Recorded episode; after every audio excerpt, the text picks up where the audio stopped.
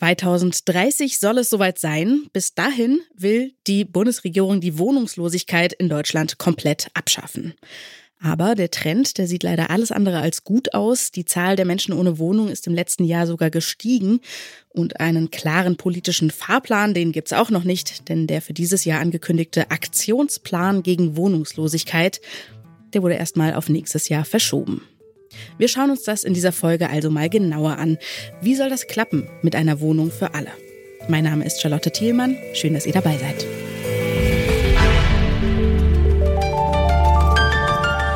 Zurück zum Thema.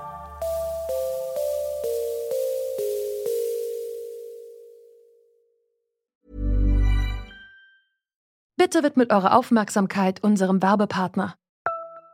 Die Suche nach geeigneten Mitarbeitenden kann viel Zeit in Anspruch nehmen, muss sie aber nicht unbedingt, denn man kann sich helfen lassen. Zum Beispiel mit den Premium-Stellenanzeigen von Indeed, denn damit wird eure Stellenanzeige in der Suche sichtbarer und Bewerberinnen und Bewerber werden schneller auf euch aufmerksam.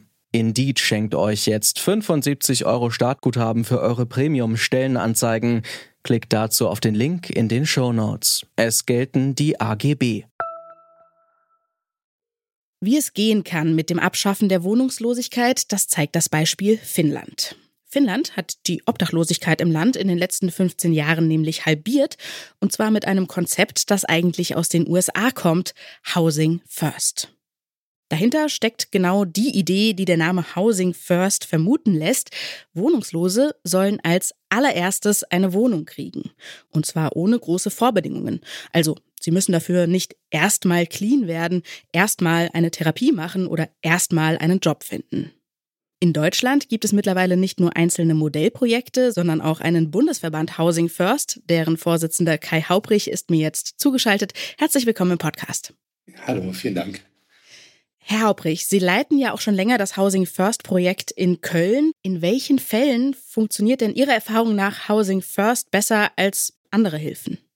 Also Housing First wurde konzipiert, Sie sprachen es an in den USA, für Menschen, die von Straßenobdachlosigkeit betroffen sind und sehr viele Probleme haben, also vielleicht auch schwere Suchterkrankungen und auch psychiatrische Erkrankungen. Und man stellte einfach fest, dass es zwar viele unterschiedliche Hilfen gab, die aber nicht in Anspruch genommen wurden. Und zwar aus zwei entscheidenden Gründen.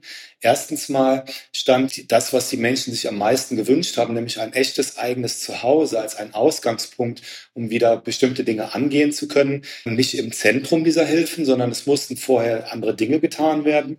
Und vor allen Dingen sind viele andere Hilfen sehr auf ähm, eine Form von Fremdbestimmung aus. Also jemand externes sagt, jetzt müssen Sie erstmal Ihre Schulden regulieren, jetzt müssen Sie erstmal das Trinken aufhören.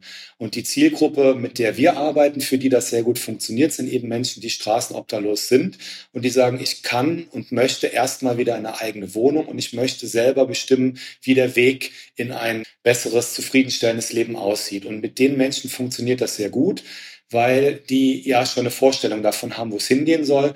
Und deswegen arbeiten wir nicht so stark gegeneinander, sondern viel mehr miteinander. Und für diese Menschen ist das ein ausgezeichnet gutes Konzept. Jetzt ist dieses Konzept ja in den USA und Kanada und vor allem auch Finnland äh, schon sehr verbreitet. Wie sieht es denn in Deutschland aus? Ja, in Deutschland stand man dem Ganzen noch sehr lange sehr skeptisch gegenüber. Also 2015 hat in Düsseldorf eines der ersten Housing First Projekte gestartet beim Straßenmagazin 5050. Die Berliner Kollegen sind seit äh, 2018 mit dabei, aber man hat sich immer nur regional, also in einzelnen Städten Modellprojekte oder Pilotprojekte getraut. Also die Stadt hat immer nur gesagt, Einige wenige Sozialarbeiter sollen das mal ausprobieren, ob das funktionieren kann, Obdachlosen eine Wohnung zur Verfügung zu stellen. Und über den Punkt kommen wir jetzt langsam glücklicherweise hinweg. Also wir haben mittlerweile fast 30 Housing First Angebote in ganz Deutschland.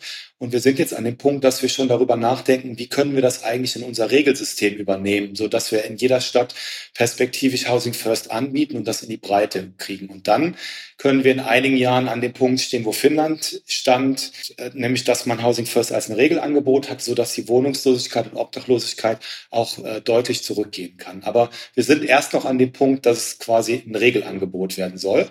Und ähm, das gelingt uns aber zunehmend gut, auch weil wir eben im Bundesverband Housing First jetzt die Expertise dieser Projekte aus Deutschland bündeln können und uns sehr gut ergänzen.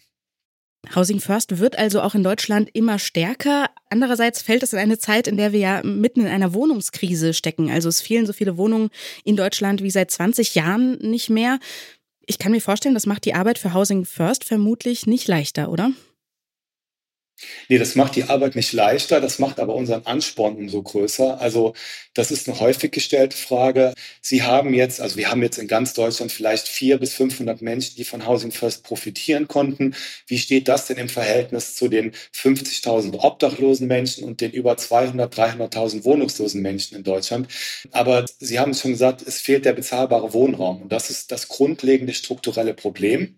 Das löst Housing First auch nicht auf. Aber wenn wir bezahlbaren Wohnraum haben, dann ist Housing First nachweislich das leistungsstärkste Konzept, dass Menschen auch von der Straße sofort wieder in diese Wohnung kommen und die auch dauerhaft erhalten können. Das heißt, dass der bezahlbare Wohnraum ist auch eine Ressource, die Housing First immer benötigt, genauso wie alle anderen Angebote der Wohnungslosenhilfe. Und wenn wir ausreichend bezahlbaren Wohnraum hätten und in Kombination mit diesen Angeboten, dann hätten wir eine realistische Chance, dass die Zahlen insbesondere der Menschen, die von Straßenobdachlosigkeit betroffen sind, also die faktisch draußen schlafen und auch gar keine andere Möglichkeit haben, dass diese Zahlen sinken. Und das ist, was in Finnland geschehen ist. Man hat ausreichend bezahlbaren Wohnraum zur Verfügung gestellt und hat darauf dieses Konzept Housing First dann angewandt mit den entsprechenden Hilfen. Und dann könnte das auch gelingen, die Zahlen dauerhaft zu reduzieren. Jetzt könnte ich mir vorstellen, steht Housing First auch vor einem zweiten großen Problem neben dem bezahlbaren Wohnraum, der, an dem es mangelt, ähm, nämlich dass sehr, sehr viele wohnungslose Menschen Ausländerinnen und Ausländer sind, vielleicht nicht unbedingt Anspruch haben auf Transferleistungen. Was heißt das denn im Kampf gegen Obdachlosigkeit und ganz speziell für die Arbeit von Housing First? Ja, das ist ein wichtiger Punkt, den Sie ansprechen. Damit die Menschen in der Wohnung leben können, müssen sie natürlich reguläre Miete bezahlen. Und wenn sie das nicht selber tun können, dann müssen sie eben von, man nennt das Transferleistung, also Geldern beispielsweise vom Sozialamt, vom Jobcenter die Miete zahlen. Das ist übrigens ein Riesenvorteil, den wir in Deutschland haben im Vergleich zu Amerika. Da war das eben nicht so möglich. Das schließt aber alle diese Menschen aus, die quasi beispielsweise EU-Bürgerin sind und aus, aus Rumänien, Bulgarien oder aus anderen Ländern zugezogen sind und hier keinen Leistungsanspruch haben. Und das ist ein europäisches Problem, das wir beheben müssen. Und äh, seit zehn Jahren drückt sich so ein bisschen die Politik um dieses Problem und sagt, na ja, diese Menschen sollen ja eigentlich gar nicht sich dauerhaft hier aufhalten, die sollen keine Leistungsansprüche haben, damit nicht immer mehr Menschen hier bei uns leben wollen. Aber sie haben ja im Rahmen der EU-Freizügigkeit ein Recht darauf. Und wenn sie hier keine Wohnung finden, keine Transferleistung haben und nicht von solchen Projekten profitieren können, dann passiert in erster Linie eins, die Menschen verelenden auf der Straße. Und wenn man es jetzt rein aus monetärer Sicht, also wenn es jetzt nur ums Geld gehen würde, sehen würde, dann würde uns das trotzdem das doppelt und dreifache kosten, weil die Menschen selbstverständlich auch Kosten verursachen durch Krankenhausaufenthalte, durch Polizeieinsätze.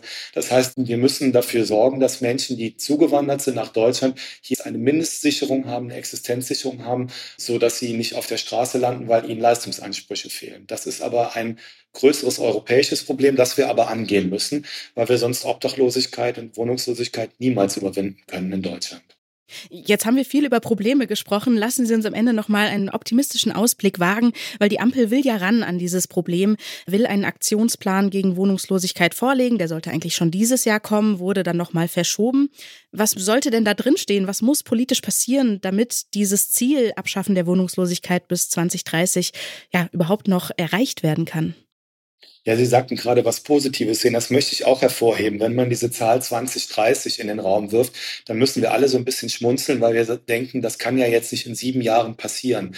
Man kann das aber auch noch anders sehen, dass die Politik sich ein konkretes Ziel setzt und sagt, wir wollen konkret daran arbeiten. Das ist viele, viele Jahre nicht passiert. Also ich mache das seit 15 Jahren, Obdachlosenhilfe. Und dass wir an dem Punkt stehen, dass wir sagen, wir müssen jetzt an dieses Thema rangehen, das ist zunächst mal eine sehr positive Angelegenheit. Trotzdem ist es ein strukturelles Problem. Obdachlosigkeit, Wohnungslosigkeit ist ein strukturelles Armutsphänomen.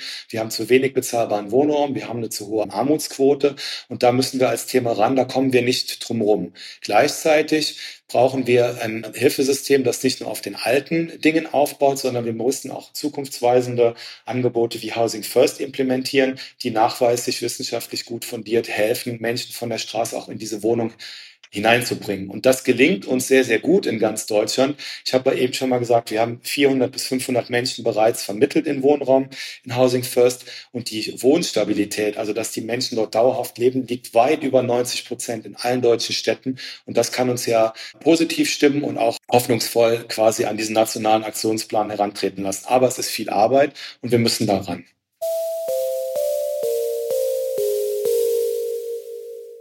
Auch wenn es sehr optimistisch ist, gut, dass die Politik sich überhaupt ein festes Ziel gesetzt hat, sagt Kai Hauprich. Er ist dafür, dass innovative Modelle wie Housing First zu einer Regelleistung in ganz Deutschland werden, so wie in Finnland. Damit das aber auch funktionieren kann, braucht es vor allem viel mehr bezahlbaren Wohnraum, der für Wohnungslose zur Verfügung steht. Und je mehr Menschen Zugang zu Sozialleistungen haben, desto mehr Menschen können dieses Angebot in Zukunft auch nutzen. Und das war's auch schon für heute. An dieser Folge mitgearbeitet haben Stefan Ziegert und Tim Schmutzler. Mein Name ist Charlotte Thielmann. Bis zum nächsten Mal. Ciao. Zurück zum Thema vom Podcast Radio Detektor FM.